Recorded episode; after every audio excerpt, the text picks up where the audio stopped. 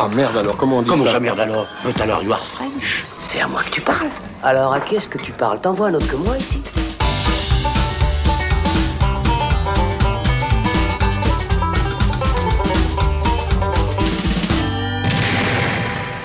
Salut, c'est Thibaut et on se retrouve dans le saloon pour parler de la grosse sortie du moment, l'arlésienne du cinéma de science-fiction, le blockbuster intelligent qui va sauver les salles de cinéma ou pas. Je veux bien sûr parler de Dune. Et pour en discuter, je suis accompagné de Thomas Gerber. Salut Thomas. Salut Thibaut. Et Alexandre Caporal. Salut. Salut Thibaut. Alors, le Québécois Denis Villeneuve signe donc une nouvelle adaptation du mythique roman de Frank Herbert, qui fait suite au délirant projet avorté d'Alejandro Jodorowsky, au film malade mais néanmoins culte de David Lynch, réalisé en 1984, et à la mini-série des années 2000 que tout le monde a oublié. Ce coup-ci, si on en croit une grosse partie de la critique, le pari serait réussi et Dune s'imposerait comme le plus grand spectacle de cette année. Alors, est-ce qu'on sera de cet avis ici? C'est ce qu'on va voir tout de suite. Si vous êtes prêts, on enfile son distil et on embarque pour Arrakis. Dernière nouvelle, il vivait dans un gros pipi. Dans un quoi? Gros pipi.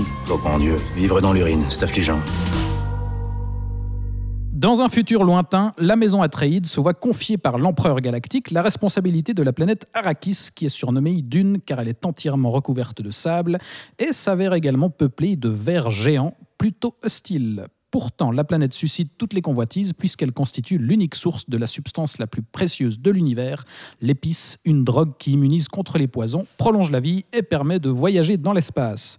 Paul, le jeune héritier de la maison Atreides, embarque donc avec sa famille pour Arrakis sans se douter qu'un incroyable destin l'attend là-bas. Dès Quel son titre, euh, merci. Dès son titre, donc cette nouvelle version de Dune est présentée comme la première partie d'un diptyque. On annonce Dune partie 1. Comme le roman euh, d'origine était divisé en deux parties, Denis Villeneuve compte l'adapter en deux films. Et la suite euh, bah, dépendra du score de ce premier volet. Mais dès le départ, en tout cas, on a un projet qui veut donner plus de place à l'histoire et à l'univers. Et donc, dans l'idée qui pourrait être plus fidèle à Frank Herbert que la version tronquée de Lynch. Du coup, pour commencer, démarrons avec euh, la seule personne ici qui a lu le bouquin. Euh, C'est toi, Thomas. Quelles étaient tes attentes pour cette nouvelle adaptation de Dune et qu'est-ce que ça donne selon toi au final? Donc déjà, la- ma lecture de bouquin remonte à des temps ancestraux. Donc, euh, Parce que t'es très vieux. mes souvenirs sont lointains. Mais hum, qu'est-ce que j'attendais? J'attendais, j'attendais honnêtement pas grand-chose. Euh, mais j'attendais à être surpris. Hein. j'attendais à apprécier. J'attendais à, à découvrir un spectacle d'une ampleur colossale. J'attendais à, à quelque chose d'original parce que le livre de Frank Herbert, c'est quand même une vision un peu psyché de la science-fiction, notamment avec cette histoire d'épices euh, qui, ont, qui peut s'apparenter à, à des drogues psychotropes. Donc j'attendais, je m'attendais vraiment à quelque chose quand même d'impressionnant visuellement. J'attendais ça, et surtout, ben, j'attendais à être très content de revoir un très grand spectacle sur grand écran. Ça fait un petit moment quand même. ça fait un moment et bah, voilà, c'était l'occasion d'aller voir un gros blockbuster de science-fiction, genre que j'apprécie tout particulièrement. Donc oui, j'avais j'avais des attentes euh, en termes de bah, voilà, j'attendais à être surpris en bien parce Et que après Denis les Villeneuve- premières images, euh, t'attendais plus rien. parce que Denis Villeneuve, c'est pas forcément un cinéaste que, sur lequel je suis, avec lequel je suis toujours euh, ravi dans ce qu'il me propose, notamment sa suite de Blade Runner 2049 m'avait extrêmement déçu. Voilà, Peut-être qu'on aura l'occasion d'en discuter dans un épisode à l'avenir. Allez oh là là, savoir, allez, allez savoir. savoir. Mais voilà, euh, je me suis dit pourquoi pas. Ouais, donc euh, j'avais ouais, j'avais quand même quelques attentes. Mais alors ont-elles été euh, euh, déçues ou pas? Ou comblé. Ou comblées Euh, Alors on le devine à ta voix quand même. hein. Bah écoute, ouais, c'est c'est compliqué parce que c'est vraiment. moi, je trouve que c'est un spectacle qui est absolument euh, triste à voir, au sens où j'ai rarement vu un film autant dépouillé, autant vidé de toute substance vivante. Euh, je trouve ça terriblement creux, aussi bien euh, dans son contenu que dans sa forme. C'est un film qui me déprime profondément, en fait, parce que il y a un potentiel énorme. Il y a un budget aussi colossal. Il y a eu une occasion rêvée, le retour au cinéma, on l'a dit. Et je pense que c'est quand même bien si les gens vont le voir en salle. hein. Allez vous faire votre avis. Mais c'est un film qui est déprimant au possible parce que j'ai jamais vu, je crois, de ma vie, un film de cette ampleur, de science-fiction, autant mort. C'est terrible à voir. Tout est vide. Tout est statique, tout est stagnant. Donc on sait que Denis Villeneuve, c'est plutôt un cinéaste de l'épure, esthétiquement parlant. On sait qu'il aime les formes géométriques, les lignes claires, euh, les parallélépipèdes, ce genre de choses, et que c'est pas forcément Jodorowsky avec un univers foisonnant et puis euh, qui, qui n'est pas qui n'a pas forcément envie de nous proposer des images psychédéliques. Ou même Lynch, euh, Ou même qui pour Lynch, le coup était, euh, était bien déjà- plus barré. déjà. Exactement. Mm. Mais euh, quand même, même si le visuel peut être épuré, j'attends d'un film comme ça qu'on m'invite dans un monde, qu'on me fasse vivre dans un monde, qu'on me montre l'étendue du, du monde et de ce qui l'habite. Parce que c'est quand même censé être un récit qui se passe sur différentes planètes. Euh, et toutes ces planètes sont d'une tristesse esthétique, mais Elles se ressemblent toutes. Mais non seulement elles se ressemblent toutes, mais elles ressemblent toutes à mon coin de grue. Euh, j'ai- vu tous ces paysages en voyageant, ne serait-ce que dans les pays qui entourent la Suisse. Euh, la, la- la planète euh, des Artréides, par exemple, c'est des falaises qui tombent dans la mer. Et c'est tout. Avec quelques blocs de béton pour décorer, mais sinon. Voilà. Et ensuite, Arrakis, la planète de sable. Alors, on, on arrive dans une ville, une, une mégapole pratiquement sur cette planète, mais c'est des tas de papier mâché qui sont dépouillés de toute vie aussi. Tout est mort. Les bâtiments sont vides, les villes sont vides, les planètes sont vides. Il n'y a, aucune, y a aucun imaginaire de science-fiction en fait dans ce film, esthétiquement parlant. Et en plus de ça, ben ça, on peut dire la même chose en fait des personnages et du récit. Je trouve que Villeneuve ne sait pas raconter cette histoire et ne sait pas comment la raconter. Il, Parce est- qu'il faut dire qu'il revient au scénario. Villeneuve, qui lui ne signait plus ses scénarios il depuis au scénario. Voilà, depuis qu'il était à Hollywood avec Prisoners. Et maintenant, là, sur ce dune, il, il, re- revient. il euh, reprend en main le scénario Mhm. et il ne sait pas comment raconter cette histoire. On trouve par exemple, pour nous introduire le monde, il ne trouve rien de mieux à faire que de donner à Paul, le personnage principal, Des petites vidéos explicatives. euh, de- exactement des petits documentaires l'histoire de la YouTube planète. pour lui Ouais. expliquer l'histoire de la planète sur laquelle il va aller. C'est- mais ouais. c'est National Geographic. Je trouve ça mais d'une Oui, bah, c'est vrai pauvreté. qu'on on reprochait au, au film euh, de Lynch, entre guillemets, euh, de voilà, son, son côté un peu didactique par moment, voilà, parce qu'il y avait ce montage qui, était, qui avait été resserré à deux heures et où on avait ajouté de la voix off, et aussi notamment cette introduction euh, face cam de la princesse qui explique euh, voici euh, l'histoire du monde, etc. Mais finalement, là, effectivement, c'est pas moins didactique. Et puisqu'on est justement sur, sur l'écriture, Alex, je te, je te donne la parole, il y a, il y a aussi j'ai l'impression, un, un gros problème d'écriture de, de ce film et, et- et dans le choix aussi d'adapter ça en deux parties. Parce qu'il y, a- y aussi une grosse impression d'inachevé finalement. Bah, complètement. Je pense que ça, ça fait partie des... Pour moi, il y a deux problèmes. Il y a euh, la direction artistique déjà du film. C'est tout ce dont vient de parler de, de- euh, tout ce dont vient de parler Thomas, pardon. Et puis le deuxième problème, c'est justement ce choix qui est un choix hein, quand même qu'a fait le cinéaste de se dire. Il a, il a vu le film de David Lynch, qui, rappelons-le, euh, 1984, sauf erreur, non Euh, quelque chose, ouais. Euh, film donc de David Lynch, euh, qui a une réputation à la fois culte et à la fois mal aimée, euh, parce que ce n'est pas un mauvais film, mais c'est ce qu'on appelle un film raté, parce que euh, Un film malade. un film malade, hein, et un film raté aussi, il faut le dire, parce que euh, c'est euh, c'est un film qui au contraire justement de ce film de Denis Villeneuve qui pullulait en termes d'idées, d'inventions, de folie, euh, de, de fantaisie, etc. Jusqu'à tomber Mais- dans le grotesque parfois. euh. Ouais, exactement, jusqu'à tomber dans le kitsch, dans le grotesque, etc. Ouais, mais qui était Et- inventif et mais- vivant. qui était inventif et vivant, contrairement à celui-là qui est mort, mais qui était un film qui pêchait majoritairement par le fait que c'était un film qui durait deux heures et quart, dans mon souvenir, et qui du coup devait adapter les deux gros pavés de Frank Herbert. Et c'était un gros problème, parce que le David Lynch avait cette narration euh, qui voulait euh, aller hyper vite, qui faisait des ellipses, etc., et, et qui du coup devait tout caser en deux heures et quart. Et c'était mais hyper compliqué. Et du coup, on se retrouve devant un film charcuté un peu comme ça, haché, et puis qui partait un petit peu dans tous les sens. Donc du coup, à mon avis, Villeneuve, il a vu ce film-là et il s'est dit, ok. La principale chose qui est ratée dans le David Lynch, c'est ça. C'est la narration, c'est le récit, c'est l'adaptation euh, de deux bouquins en un livre. Et bah du coup, moi, pour pas faire cette erreur-là et pour pas faire les mêmes ratés que David Lynch, et bah je vais scinder mon film en deux. Ce qui, sur le papier, peut être une bonne idée, hein.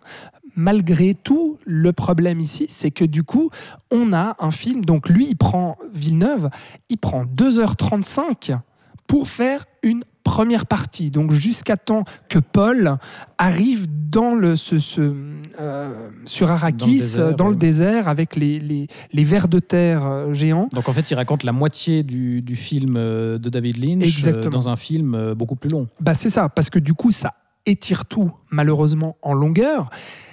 Et le problème, c'est pas c'est pas justement de raconter comment dire la, la une heure de David Lynch sur 2h35 ici chez Villeneuve parce que ça aurait pu si ça s'il y avait de la consistance, s'il y avait de la matière, s'il y avait des personnages habités, s'il y avait véritablement une histoire à raconter. Et là le problème c'est que non seulement il y a un univers qui est complètement mort et éteint, comme a raconté Thomas, pour moi, c'est un énorme problème. On est dans un film de science-fiction qui est censé faire du grand spectacle, Qui se vend comme un space qui se opéra. vend comme un space opéra et comme du grand spectacle. Et il n'y a pas de grand spectacle là-dedans. Il y a que des, des costumes et des armures qui se ressemblent toutes, qui sont monochromes dans les tons beige, vert, euh, euh, euh, gris.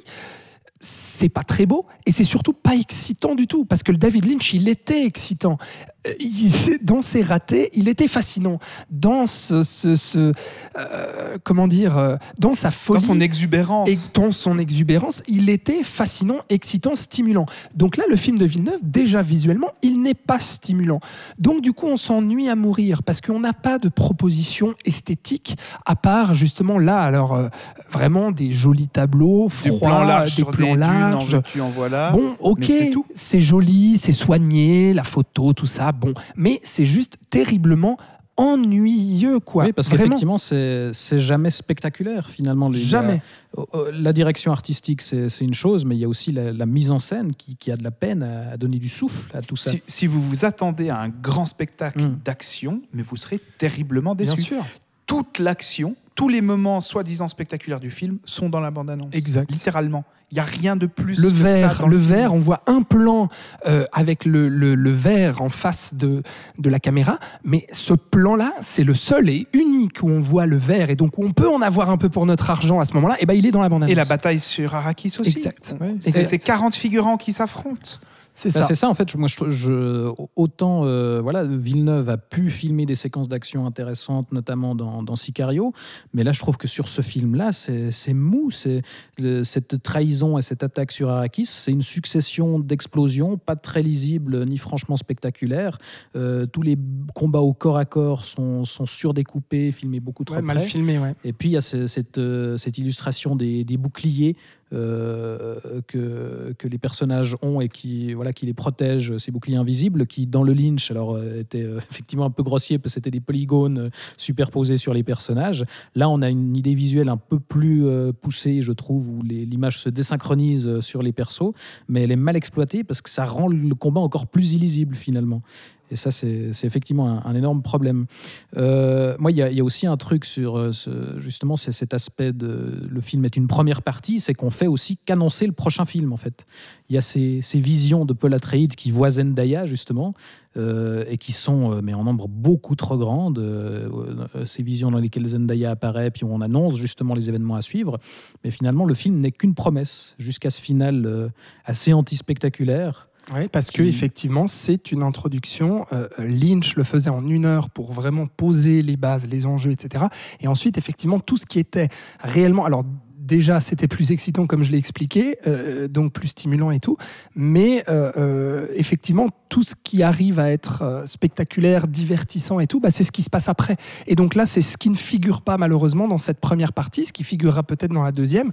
Mais j'ai peur que ça ne. Comment dire bah, vu ce qu'a donné Denis Villeneuve là, si il peut faire la suite, la deuxième partie, si le film marche, mais j'avoue que j'ai des gros doutes là-dessus, bah, j'ai pas vraiment confiance dans sa capacité à rendre euh, justement le spectacle qu'on a pu voir dans le, dans le Lynch retransmis dans l'univers ici qu'il nous propose. Moi, j'avoue que je suis assez curieux quand même de cette deuxième partie, parce que pour moi, les, les plus gros problèmes du film de Lynch, c'était justement dans la deuxième moitié. Je trouve que tout ce qui mène à, à- Ouais, c'est à- juste. à la trahison justement des, euh, du clan Atreides et, et, et, et comment à, à- l'attaque sur, sur Arrakis, c'était voilà, ça, ça filait assez bien et, tout ce qui suit ce- cette, séquence-là, là, c'est là qu'on sentait le plus que, que tout était charcuté. Donc du coup, voilà, s'il a le, comment dire l'espace euh, nécessaire pour bien développer ça, je suis assez curieux de voir ce qu'il va faire. Mais effectivement, euh, vu, cette première partie-là, on, peut en douter. Maintenant, euh, un autre aspect de, ce film classieux, on, l'a évoqué rapidement, mais, c'est le casting qui est quand même assez, euh, impressionnant. On a parlé de films morts. Thomas, est-ce que quand même les personnages, il y, a- vaguement quelque chose qui existe là-dedans avec des gens quand même compétents qui les incarnent ou, là non plus, il n'y a, a pas grand-chose de vivant? Alors des gens compétents, j'en doute pas. Josh Brolin est un excellent acteur, Javier Bardem aussi, Oscar Isaac aussi, peut l'être. J'ai plus de réserves sur Timothée Chalamet, mais surtout dans un contexte comme un blockbuster comme celui-ci. Mais bon, euh, pourquoi pas, il peut nous surprendre. Mais pour moi, c'est même pas tant le casting le problème, mais c'est plutôt l'écriture des personnages. C'est-à-dire qu'on a 2h30 pour nous raconter rien d'autre qu'un coming of age, en fait. Parce que c'est l'histoire de Paul euh, Atreides qui va devoir bah, affronter sa peur, dompter sa peur et assumer sa destinée. Mais simplement que cette courbe, c'est censé être une courbe, un coming of age. C'est c'est pas, pas une ligne plate qui tout à coup connaît une exponentielle. Et là, c'est le cas. C'est-à-dire qu'il n'y a pas d'évolution du personnage avant le, dernier quart du film. Euh, donc non, pour moi, le- le film nous montre aussi des personnages qui ne sont pas habités, qui n'ont pas de psychologie, qui n'ont pas d'émotion. Chalamet joue quand même d'une manière extrêmement froide. Il essaye de serrer la mâchoire et de nous montrer que un lourd poids pèse sur ses épaules, mais il n'a pas la carrure pour ça. Et tout ce casting n'est pas dirigé non plus. C'est-à-dire qu'au-delà de l'écriture des personnages, qui est très problématique, c'est aussi la direction d'acteurs. Villeneuve n'est pas connu pour être un grand directeur d'acteurs, et on l'a vu dans la plupart de ses films. Et là, je trouve que ça se ressent totalement. Et Timothée Chalamet, pareil. On a l'impression qu'il est paumé là-dedans et qu'il sait pas quoi faire, à part faire un peu la moue. Et puis, euh, Mmh, Moi, je trouve qu'il y en a- français. Il y, en a quelques-uns qui s'en sortent bien. Je, je trouve que Oscar Isaac, justement, il a la, la stature euh, digne et, et voilà, du, du, du duc euh, Leto Atreides qui convient. Rebecca Ferguson, euh, elle apporte cette touche un petit peu ambiguë et mystérieuse au personnage de, de Jessica. Il y, a- il y a quand même des gens assez convaincants. Maintenant, un autre problème, c'est qu'il y, a- il y a aussi plein de personnages qu'on ne, qu'on ne voit pas. Enfin, si vous attendez à découvrir Dave Bautista sous une autre facette, bah, là aussi, il y a de quoi être déçu. c'est Enfin, pas pour cet épisode. il n'existe pas. Le personnage de David Das- Dastmalchian, qui jouait récemment dans, dans Suicide Squad, là aussi, euh, le personnage est complètement euh, inexistant. Quoi. Donc ça, c'est aussi un, un, un gros problème. Et toute de- cette thématique de la peur, parce que le personnage de Paul Atreides, c'est un personnage qui doit dompter. En fait, le, le thème de Dune, Mm. c'est aussi ça. hein. Le- D'ailleurs, le, le roman s'ouvre là-dessus quand Paul met la main dans une boîte et qui va lui faire sentir une peur extraordinaire. Et je ressens pas cette peur et cette, ce combat que doit mener Timothée Chalamet, donc Paul Atreides, contre la peur. Un film euh, sorti récemment qui parle exactement de la même chose, mais qui savait le faire, c'est pour moi Green Knight euh, de David Lowery, où là on avait un Gauvin qui a une destinée, qui doit prendre en main son destin et tout son parcours est dicté par sa relation avec la peur. C'est censé être à peu près le même parcours que Paul Atreides euh, doit, entreprendre. On ne le ressent jamais, ça, mais littéralement jamais. Alors que dans le Lynch, oui. Et c'est symptomatique. euh, euh, et représente, ce qui est représentatif, pardon, c'est la fameuse scène de la boîte où Paul Atreides doit mettre sa main dans cette fameuse boîte et ressentir en fait la douleur et doit lutter contre la peur et contre la douleur. Sinon, eh bien, il meurt sur le champ. Donc, c'est soit il accepte sa destinée qui va être faite justement de de- d'horreur, de, malheur, de tragédie, de, de, douleur, de souffrance, ou bien il meurt sur le champ. Et dans le Lynch, il y, a de la, il, y a, il y a- une inquiétude, il y a de la peur, il y a de la bizarrerie. Et puis dans le jeu de Kyle MacLachlan aussi, il y a un truc où moi je ressentais dans le Lynch physiquement cette douleur-là. Et donc là, direct, bah, alors là, ça me met du côté du personnage. Et c'est bon, c'est parti, racontez-moi la, la trajectoire de ce personnage. Dans le Villeneuve, c'est raté, cette scène, elle est, elle est, Bah, elle est primordiale, mais elle est vaguement un ratée. insert sur une main qui se consume, mais sinon, c'est vrai que c'est c'est jamais aussi fort que, Non. que le Et, Lynch. et tu parlais du personnage int- interprété par Oscar Isaac, qui est un personnage capital, extrêmement Mhm. important. Ouais. Mais Le la- père, la, ouais. la- la séquence Attention, spoiler. Ouais, le- bah bon, on, on peut Oui, supposer que les, les amateurs ont connu le li- ont lu le livre, etc. Mais Et on vu le, le film de Lynch, ouais. ont vu le film de Lynch et ont peut-être même déjà vu le, le Villeneuve aussi. La, la séquence de sa mort est un ratage, mais total en termes de mise en scène. Il y a un montage parallèle qui est déjà mais monté n'importe comment, Horrible, construit n'importe comment. Et en plus, au moment où le personnage d'Oscar Isaac se sacrifie, on a un rapide travelling arrière pour quitter la chambre dans laquelle on était et on ne voit rien. Donc il arrive même pas à insuffler une dimension dramatique visuellement à cette scène puisqu'il il la balaye du revers de la main. C'est terrible. Ça, Ouais, c'est parce que globalement, en fait, c'est ce qui ra- caractérise Villeneuve de- depuis quelques années, c'est effectivement cette retenue, cette froideur, et ça fait que je trouve que dans le film, les quelques tentatives d'humour font complètement tâche. Euh, voilà, le gag sur euh, Josh Brolin qui sourit pas, euh, le crachat des, des Tout d'un coup, on se dit mais qu'est-ce qui se passe? Pour- Pourquoi ils ont fait ça?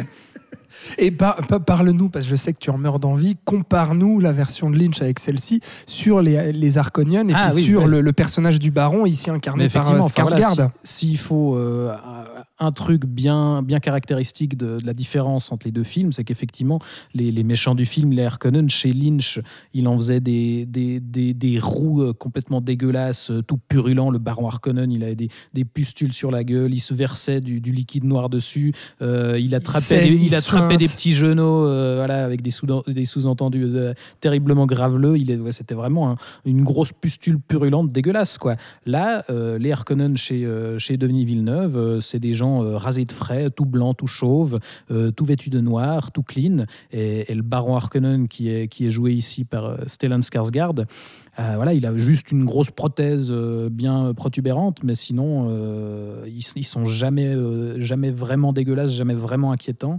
Et effectivement, en plus, la moitié de ces personnages n'existent pas. Et l'acteur pourrait jouer bien plus parce que c'est Bah, c'est oui, un excellent acteur. Et il est bon, il est qui bon, est dans mais on lui, on lui en demande pas assez. Non. C'est tout.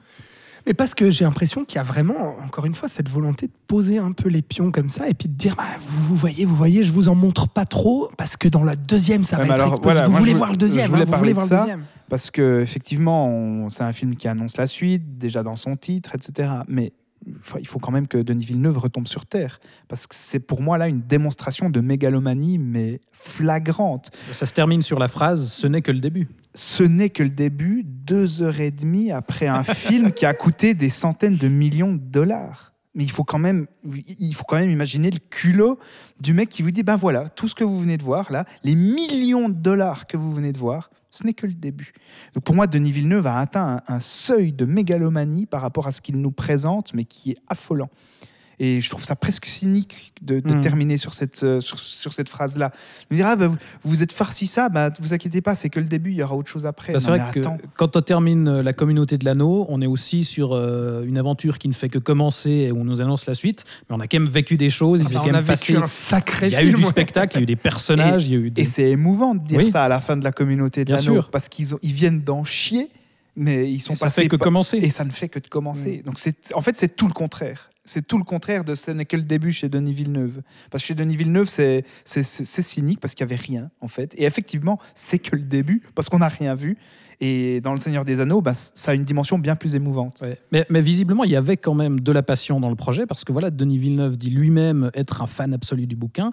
Et il y, avait aussi un, de ses collaborateurs qui est un énorme fan, euh, parlons-en, c'est Hans Zimmer, qui signe euh, ici la musique. Il l'avait déjà accompagné sur, euh, Blade Runner.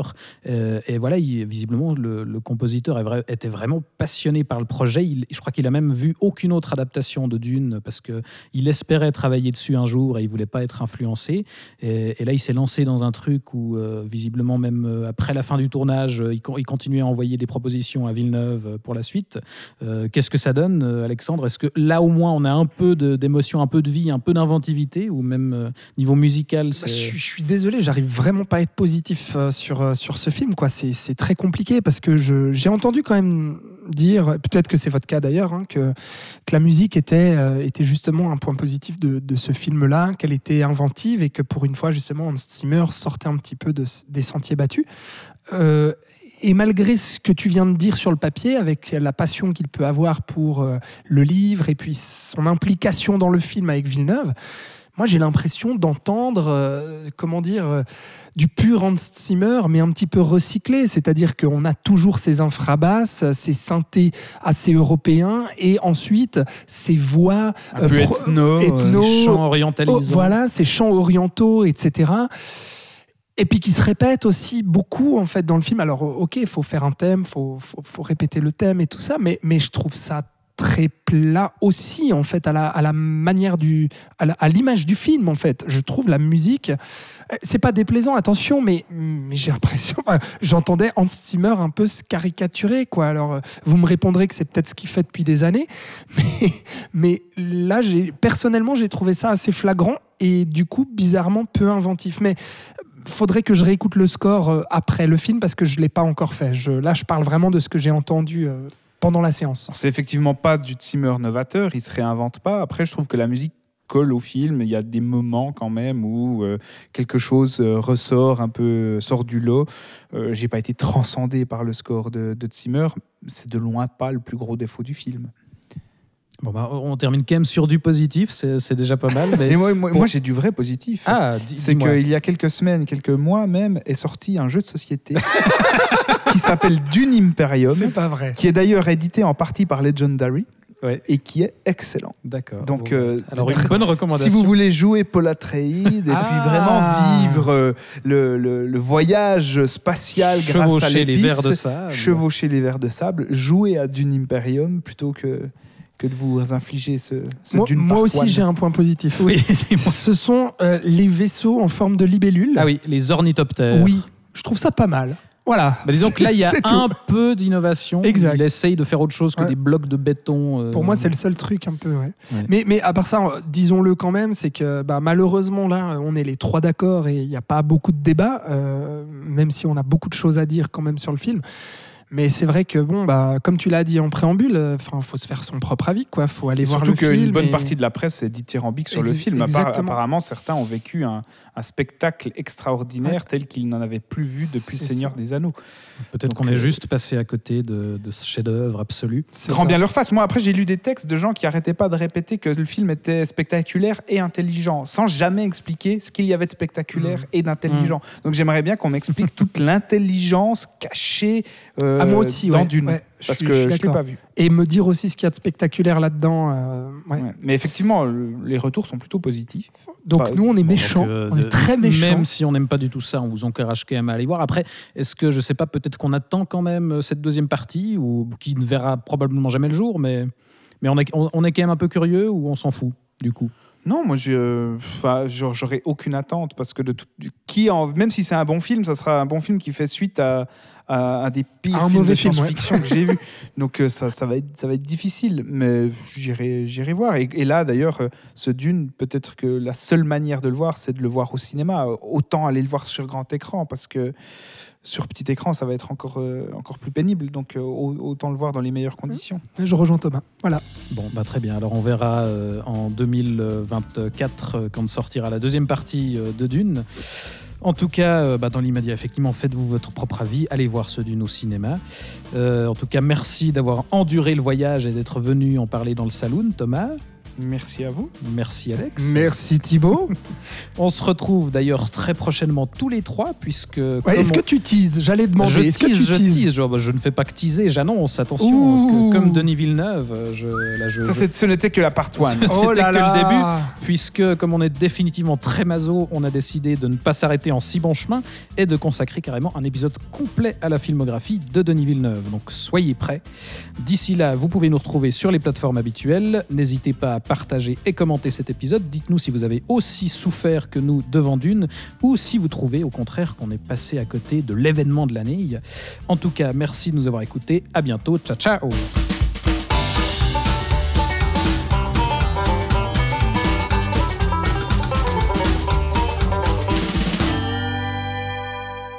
J'enregistrais pas. Ah, fais chier. Excellent. Hans. Exactement. Ah bah ça, ça, ça, va, ça va y aller. Ah bah bien sûr. Ah bah heureusement, ouais. Formidable. Alors, vous êtes prêts? Oui.